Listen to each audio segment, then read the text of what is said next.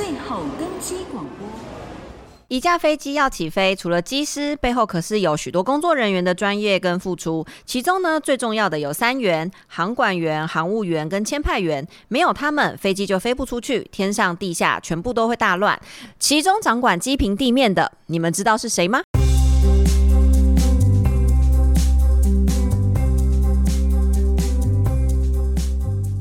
？Hello，大家好，我是 Irene。今天邀请到了一位，我想大部分的人呢对这个职业都很陌生，但是呢相对来讲，应该也很多人会这个工作充满好奇的航务员。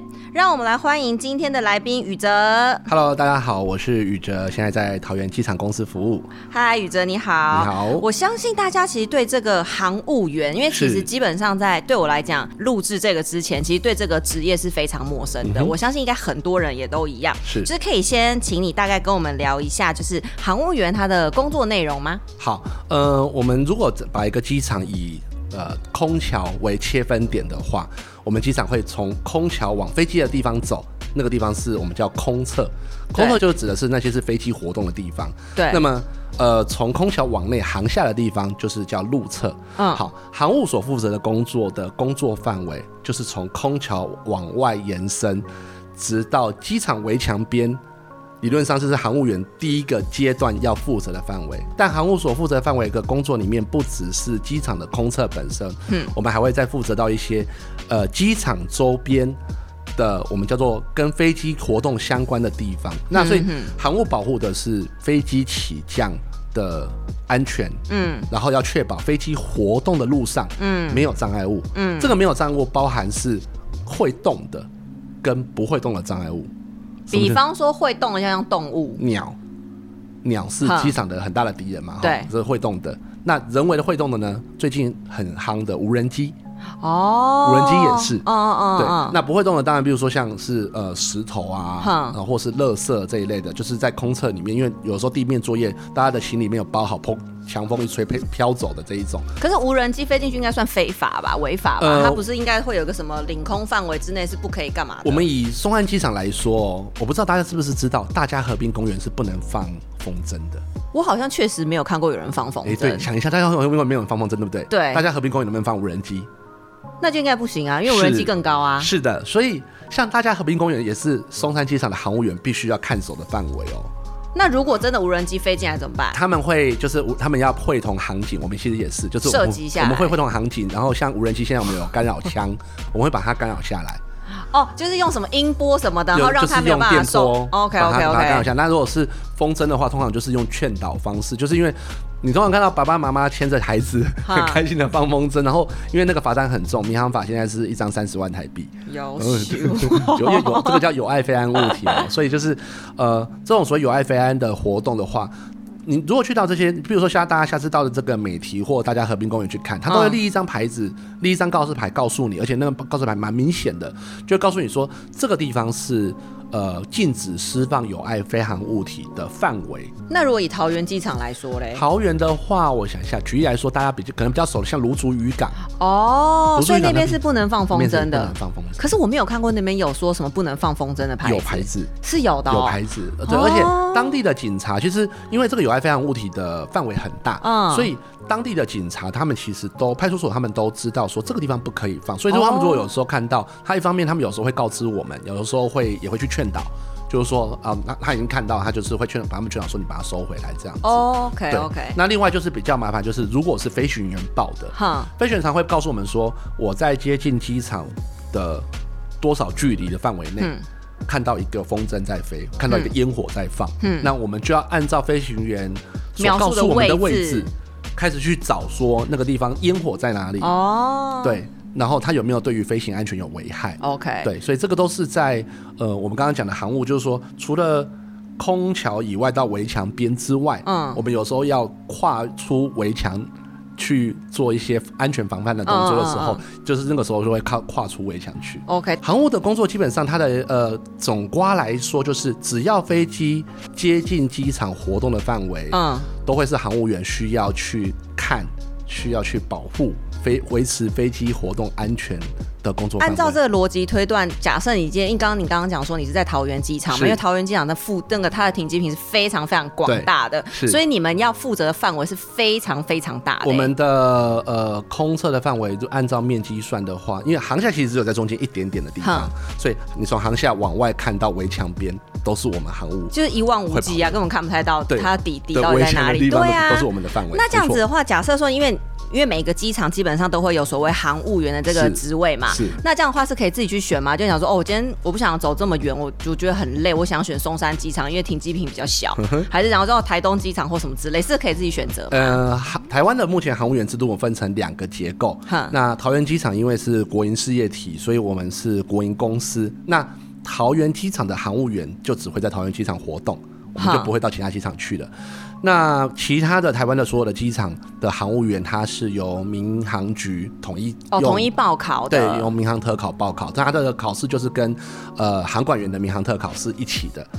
是在同一天一起考试，那他们这样算公务员吗？他们是公务员，他们算都公务员，然后你们就算是劳工。OK，就跟跟我们是一样的，对不对？那这样子的话，所以呃，原则上也不可能有什么互相支援啊什么，因为就完全是不同单位。比较难。呃，互相支援的话，在民航局的局属航务员、局属机场里面，他们的航务员可以彼此互相支援。像像是我有同学，他们是呃 base 在高雄站，就是高雄机场，可是他们就会去到嘉义机场或恒春。哦，反正除了桃园以外的，基本上他们都算是同一个体系的概念。那他们会有彼此的呃主机场跟呃等于是要协调负责帮忙机场的责任范围。OK，去调互相调度，对，去相互。但是先想要知道，就是因为其实我刚刚讲嘛，航务员这个职位对来大家来讲其实真的相当陌生。那对你来说，你一开始的时候你就是就是毕生志愿吗？还是说你是有接就是有一个？什么样的工作经历之后，然后才想说去考航务员？好，我从小就是个很好奇的人，很爱交通工具的仔仔。哦，对，所以呃，我因为我大学跟呃硕士我念的都是在台湾，就是我们叫做交通管理领域的学校.所以你在交通管理领域里面，你就会会去找寻说，到底什么样的工作跟这个相关，跟交通有关相关。对，很多听众对于这个工作相对很陌生的时候，我们应该建立一个基础观念，哈，就是。谁去负责查跑道的宽度够不够，滑行道宽度够不够，这个位置有没有办法停飞机停进去？现在比如说像我们开车，我们常常会想说，哎、欸，这条路很小条，它只有摩托车可以进去。哈，那我的车子，我比如说我今天开台小客车，也许勉强可以过。啊，可是开一台垃圾车，你可能就就会就会卡住了。对。那在道路上，我们大家都会想到，比如说交通管理单位他们会去做这件事情。哈，那么机场谁做？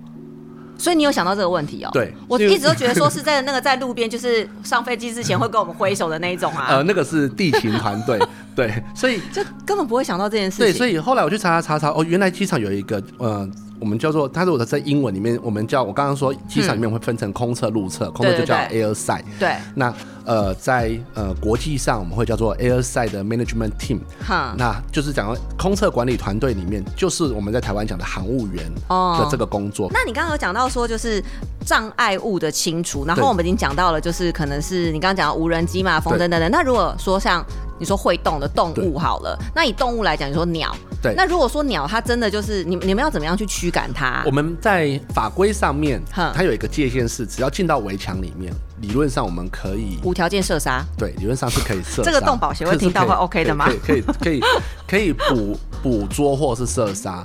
对于航务工作来说，鸟的这一块，我们主要的目的是要让它知道机场是个危险的范围。嗯嗯。那我们最后保护的目的是希望可以让呃飞机的发动机吸到的鸟类是对于飞机伤害比较小。你是说的小型鸟类？就那个这个这个超级大电风扇，它是应该因为这样子这样这样吹的时候，感觉应该是吹出去，可是其实它是被旋风吸，它是鸟会被吸进去，它是一个吸尘器的概念嘛。如果是喷射发动机的话，是一个大型的吸尘器。所以它鸟就是其实它想走，可是它没办法控制自己，然后就被吸进去。或者是它有时候是飞在一群像呃。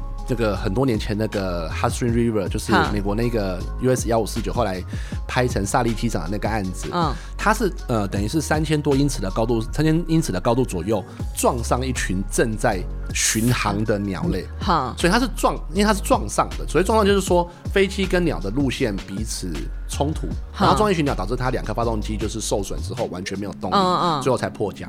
那呃，对机场来说，我们其实都会一直想要防范，就是像这一类型的，就是我们希望这些中大型鸟类可以尽可能的远离远离这个远离我们的机场航道范围，因为我其实机场航道范围是沿着跑道往两边，它会走出一个扇形角，OK，对，它会有个扇角度出来，所以你可能在这个扇形角的两侧，我们会一直要去做一些鸟鸟类的一些观察跟观测。那通常的故事是这样子。有有山就有水，有水就有鱼，嗯，有鱼就会有鸟，对 对，合理，所以对对，所以 逻辑性的问题，对，所以所以你我们在做鸟类防治的时候，你你所以附近不能有鱼，我们就会就会想到是说，那什么样的鸟会吃什么样的鱼？你要去想到它的食物是什么，所以对，比如说哪些大型鸟类它们喜欢吃什么食物，我们要去做一些食物类型的排除。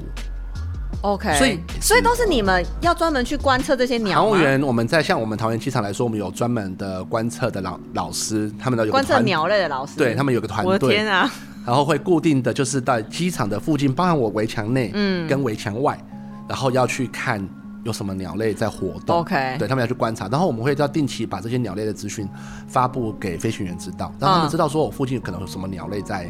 在我附近活动。好，那除此之外，就是我要另外要看，譬如说候鸟季节。对，候鸟季节，因为那些鸟类多半是大群大群，它们是大群大群的大型鸟，所以那个时候我们就要去看说这些候鸟它的习性是怎么样。万一真的避开不了，你就要提醒飞行员要能够注意这些鸟类活动。那除了鸟类嘞？就是在停机坪上面，应该有没有什么野狗、野猫啊，或者是一些其他生物？猫比较少，但也会。比如说，因为机场很大嘛，那总是会有狗误闯误闯闯进来。那狗的话，原则上，呃，在机场里面，不管猫或不管狗，因为我们通常是开车，嗯，其实说真的，你追不赢它，不是我跑不赢它，而是它停与跑之间，基本上你是抓不到它的，对。纵使我使用很多辆车子围捕它，它还是可以从你身边就是就是逃逃过去。这个大家如果有兴趣，可以翻那个侯文勇老师的《离岛医生》里面，还有就有一篇在讲说他过去在澎湖机场服役的时候，当时机场的一群人上来捕狗，围成一个小圈圈之后，那狗还是可以逃走。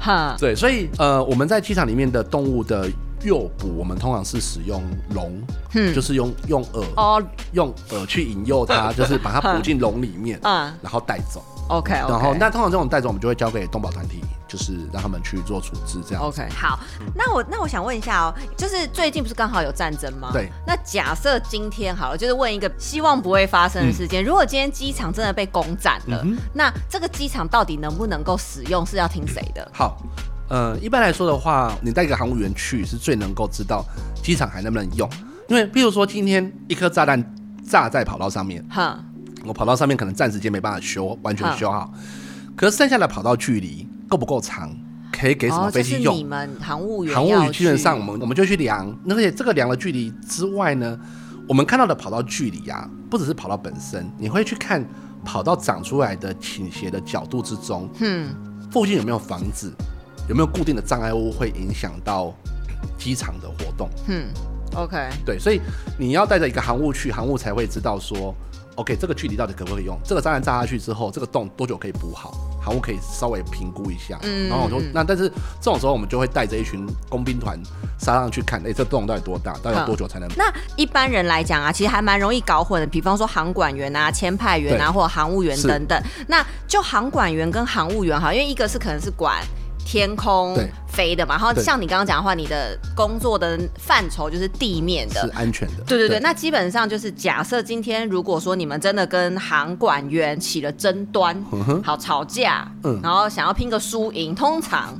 谁会赢？好或者是有没有什么职级上面，我们这样讲可以吗？就是直接上面，就是我今天职等就是比较高，你就是要听我的那个概念。航管跟航务的工作基本上它的共同原则是国际法规，我们有跟你们一样吗？对，都一样，我们都有 follow、嗯、呃同样一套标准，叫做国际民航组织 ICAO 的这个国际法规，它会发展成航管用的法规，OK，跟航务用的法规。那签派他们有签派用的法规，那签派用的法规，签派员很辛苦，他必须要初步要弄懂签派法规之外，他要弄懂飞行员的法规，有时候他还要看懂航管或航务的法规在写什么。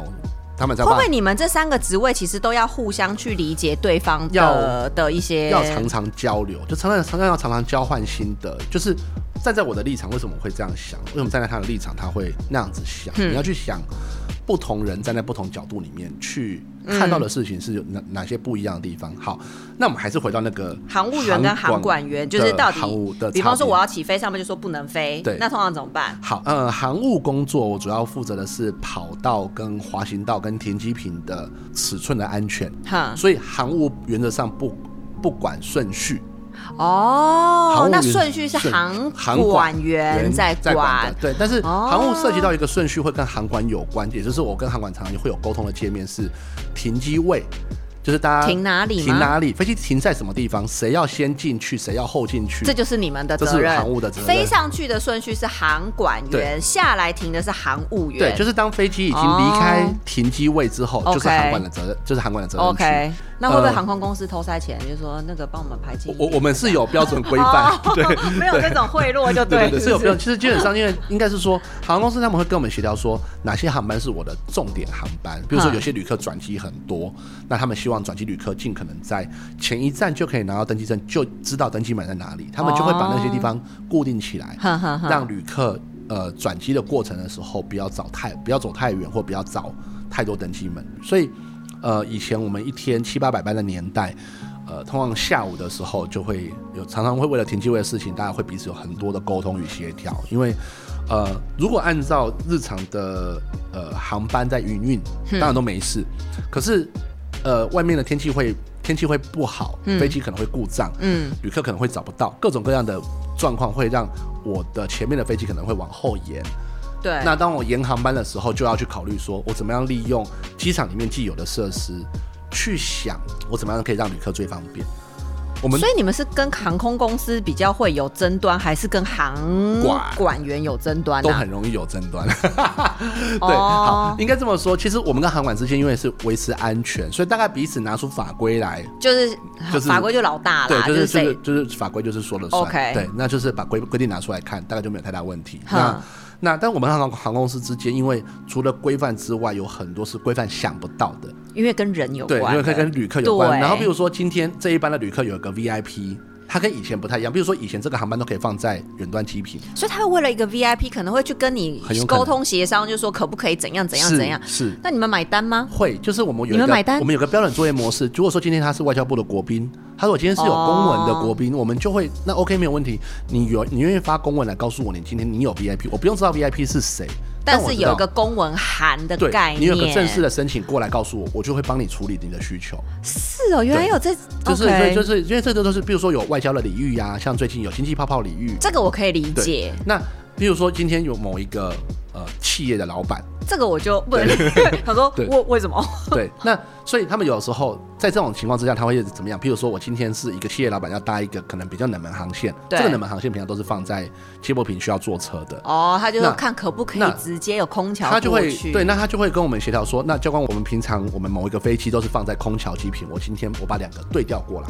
可不可以？对，我就交换过来。那我有时候我们也会去衡量说，哎、欸，可是你这个航班可能只有五十个旅客，嗯，虽然你五十个旅客里面你可能有几个很重要的贵宾，但这里面有两百多个旅客，哦，我们也会去衡量说，这里有两百多个旅客的时间跟这这个小飞机的时间彼此之间怎么处理。不过。大部分的情况，我们大概都还能够因应需求，不见得走得很近，但至少，比如说，大家会跟我们要说，我希望有个空桥，嗯，这种会尽力的满足大家。这是一个停机坪秘辛，哎，就是完全没有想过的，哎，对，就是我们会上上一集，呃，严军教官来的时候，有你们有听过他们讲说，哎，他们在频道里面听到飞行员，哈，就是为了顺序的问题，对呀，争争执嘛。其实那个顺序问题，有时候源头会来自于我们在停机位顺序安排的不同。对，会产生他们的顺序干扰，因为是环环相扣的。对，就是我想的进出的顺序跟航管想的进出顺序不一样，不一样。对，所以当航管利用他的工作职责去安排顺序的时候，发现跟我的有冲突。对，然后而且常常常都会是发生之后才才会知道。嗯嗯嗯。那事后就他们就要透过呃，我们就有一个协调机制，会跟我们协调说，哎、欸，哪一天的某个某个航班。嗯这样子安排怪怪的，我们是不是可以怎么调整？所以就会有很多这种调整的机制存在。OK，你刚刚讲到那个开着车，因为你们要管地面嘛，对，那这样多久要巡逻一次？我们目前的国际法规的要求，跑道的话，我们一天至少要一条跑道，一天要巡四次，这是最少最少的。桃园机场有几条跑道？两条跑道。OK，对，然后我同时当班负责场面作业的教官，就是主航务员。大家都叫你们教官是不是？对，就因为这这个是个、哦、感觉很厉害、啊，这个是个航空业里面就是你知道术语，航空业里面的术语就是。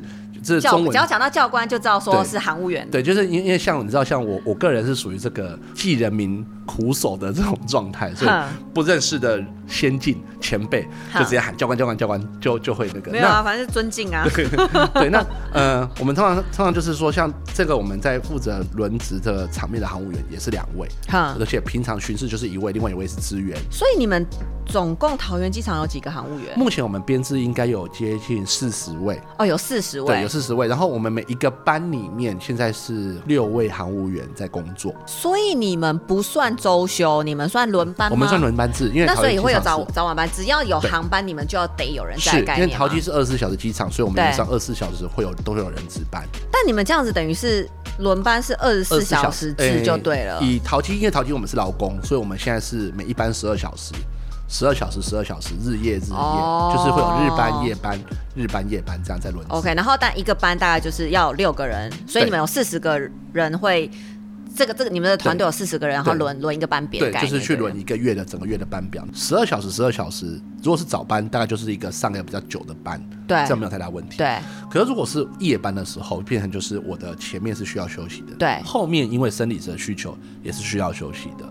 但这不算上班啊，不算上班，就是你下班就是你对对对，就下班。所以，搞不好夜间有夜间津贴啊？没有，我们目前是水平，我们是 水平薪水。哦，是没哦，所以没有说你兼职晚班，所以你的薪水就会比较多一点。没有，是我们是水平薪水。哦，对对。那民航局他们因为是公务员，他们公务员的算法不太相同，但是。的轮值的逻辑类似，一样的，对，是很类似的逻辑。但是他们因为他们不是劳工，所以呃，我我听我同学讲说，他们其实轮班的时数上，他们会有一些其他变动的情形。我有问题，你的同学是指说你那时候硕士读那个，因为你是说你是读那个交通相关的科系嘛？是，所以你的同学是指说那时候的同学吗？OK，好，呃。在台湾，因为不管是呃桃园机场的航务员，或者是呃民航局的航务员，我们都必须要在正式值班之前，必须要能够先到呃民航局的民航人员训练所去上课。所以你们也都有，我们都要去上课，因为上完课你才有办法拿到民航局基本的认证的资格。什么资？这叫做什么认证？就是就是呃，我们需要完成，我们我要完成我们的航务管理的的训练时数。然后这个训练时数，就是你要有这个训练时数，原则上我们才有办法开始轮现场的 OK 值班行为。因为这些训练里面，我们其实整个训练过程大概要训练呃，光前面光上课，嗯，要大概五个月的时间，很久哎。然后五个月之后，你还要下到现场去实习，嗯，所以呃，从一个新进的一张白纸。要到完全可以训练到一个初步上线，可能只能做到比较基础的一些工作，就是 routine 的工作的话，半年。大概就需要一年的时间。一年从对你从实习到那个，那以前我们的资深教官都说，你要培育一位成熟的航务员，嗯，三年是基本款，到真正可以独当一面去做决定，或是独当一面去。看一些其他，比如说行政类型的文件，甚至去做一些比较大的机场相关的规划的决定的时候，其实是需要三到五年的培育时间，才有办法培育成一个比较成熟的航务员，然后才能继续往前走。哎，那你这样子。当航务员，我到今年接近满四年，哇，对对对对对，所以刚好跳脱三年可以做决定的时候了。还在那个成熟期之中，对，没有，你已经跨过成熟期了。因为刚刚就你刚刚阶段性来讲的话，在三年嘛，对，差不多。OK OK，好，那你刚你刚刚讲说，就是一条跑道要巡四次嘛？那在那个停机坪上面，您刚刚讲你们是开车过去嘛？可是其实，在停机坪上面其实有很多不同的车辆，那这些车辆也是归你们管吗？嗯，车辆都是归我们管，因为机场里面有很多，比如说我们这样分。跟客旅客跟货物有.有两种哈，跟旅客相关至少会有扶梯车嘛。对。那接着有行李相关的，就是行李运送，就是行李的运送车，运送车是一种，运送车是拉着一串行李，对对对，很跑来跑去，对。然后把这些行李送上飞机的装卸车.还有另外的货物运输车会送到飞机上，它也是升降型的。哼，飞机需要加油，有所以会有有油会有油罐车，嗯、然后再来还有，比如说飞机停在地上的时候，我不会让引擎开着耗油，哼所以我会带着电源车跟空调车。嗯，所以我们常常会这样讲，你如果去看个停机坪，其实跟各位去看 F1 的那个整备，你说工作站旁边其实超多各个不同分类的车种就的概念就没错。所以其实就是跟在 F1 赛车场的那个整备场一样，就所有人全部一拥而上围上去。好，然后我要去之后就各自做各自的事。其实 OK，跟 F1 的概念一样，就是各个小组有各个小组不同的职责与工作，他们就是努力的要让大家可以准时起飞。那那他们地面上这样开，他们。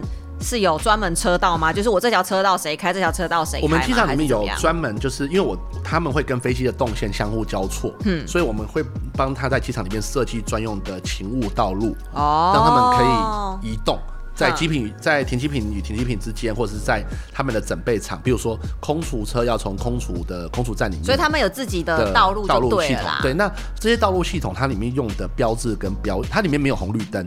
对，因然后因为飞机用的地方我不会有凸起来的东西，所以不会有牌子，对，都只有线，对，所以呃，在机场里面他们必须要考特别的机场驾照。所以每一种车种的驾照是一个，还是说每一种车种的驾照是不一样的？以桃园机场来说，我们分成呃五种类型的驾照，它是在机场里面叫五种驾照，五种类型。那这五种类型指的是不同的。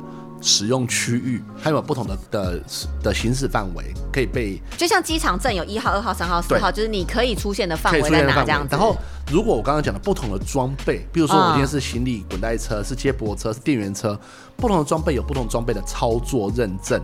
OK，也是航，它是挂在机场驾照的底下，是归你们管吗？也是航务处要负责哦，管。所以考驾照，对，所以也要去跟你们报考对，对对。所以我们在里面，我们还肩负了考照以及违规取缔。所以假设今天我在停机坪里面发生了擦撞，不是报警，是报航务员，就我打给航务员，对，这样是的，就是。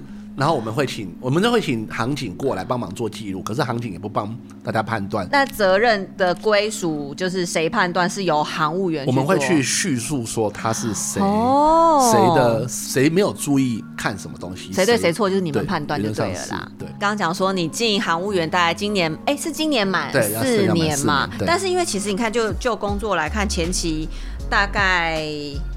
有疫情，大概大概就已经这两年多了。我是一八年加入桃园机场公司，那、嗯、所以前面两年度过桃园机场就是非常非常繁忙的两年。然后哦，你还是有遇，你还是有遇过繁忙的阶段，就八百多架次。因为我印象深刻，我刚上线没多久，刚好就机场达到每一个月都达到高峰。机场旅运新高峰都不知道下一个月到底要怎么办，对，然后忽然之间就疫情爆发就掉下来，突然荡下来。既然你有遇过高峰期的话，那你觉得就是在这个工作的期间之内，你觉得什么样的事情是让你觉得压力最大的？同样，我们用排停机位来来看这个这个事情。嗯，营运在很高峰的时候，停机位的延误，譬如说前一班旅客延误，哦、其实后一班的飞机落地停在滑行道上面等。你心里面会觉得压力很大，很大，因为你会知道上面有旅客，对。然后如果它是一个外国籍的航班，嗯，它会涉及到飞机还要飞回去，对。所以机上的组员。就是飞行员跟空服员他们的时速还在往前走，当他还没有进到停机位的时候，他的时速还在跑。你是指说，就是航空公司要付给他们的钱，或者是这样子？如果说他超时，飞机就会回不去了。为什么？因为飞行员跟空服员他们有最高工作时速上限。哦，如果超过那个工作时速，所以他们就是等于只能暂停工作。对，对，他就必须要在留在台北休息。然后还有旅馆费用啊什么等等之类的那，那都是后续的。那虽然是不是我们要负责，可是但是压力就在你身上，压力就会在我们身上。所以我们会知道说，就是航空公司会一直打电话说，我这个飞机我。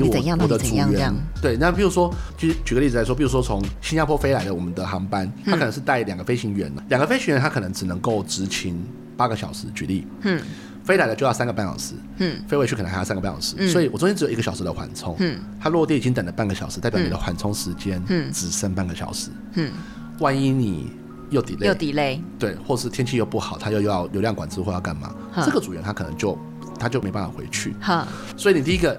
你机上准备要回去那些旅客就走不了了。对。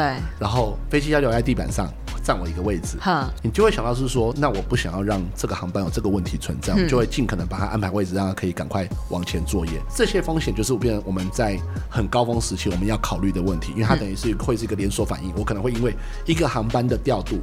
影响到五六个航班，嗯嗯，这个对我们来说是一个比较巨大的压力，那个时候压力。会很大，所以我印象很深，是我曾经那个时候刚上线没多久，嗯，有一次星期五的下午，台湾机场天气非常好，嗯，但菲律宾有台风，日本有台风，嗯，上海天气不好，那一天我们航班就非常非常混乱，因为因为它因为它就等于是飞机会一直延误走，对，我记得我上了柜台到下了柜台四个小时时间，我几乎没有喝到水，就一直在讲电话，一直在跟航空公司跟航管做协调。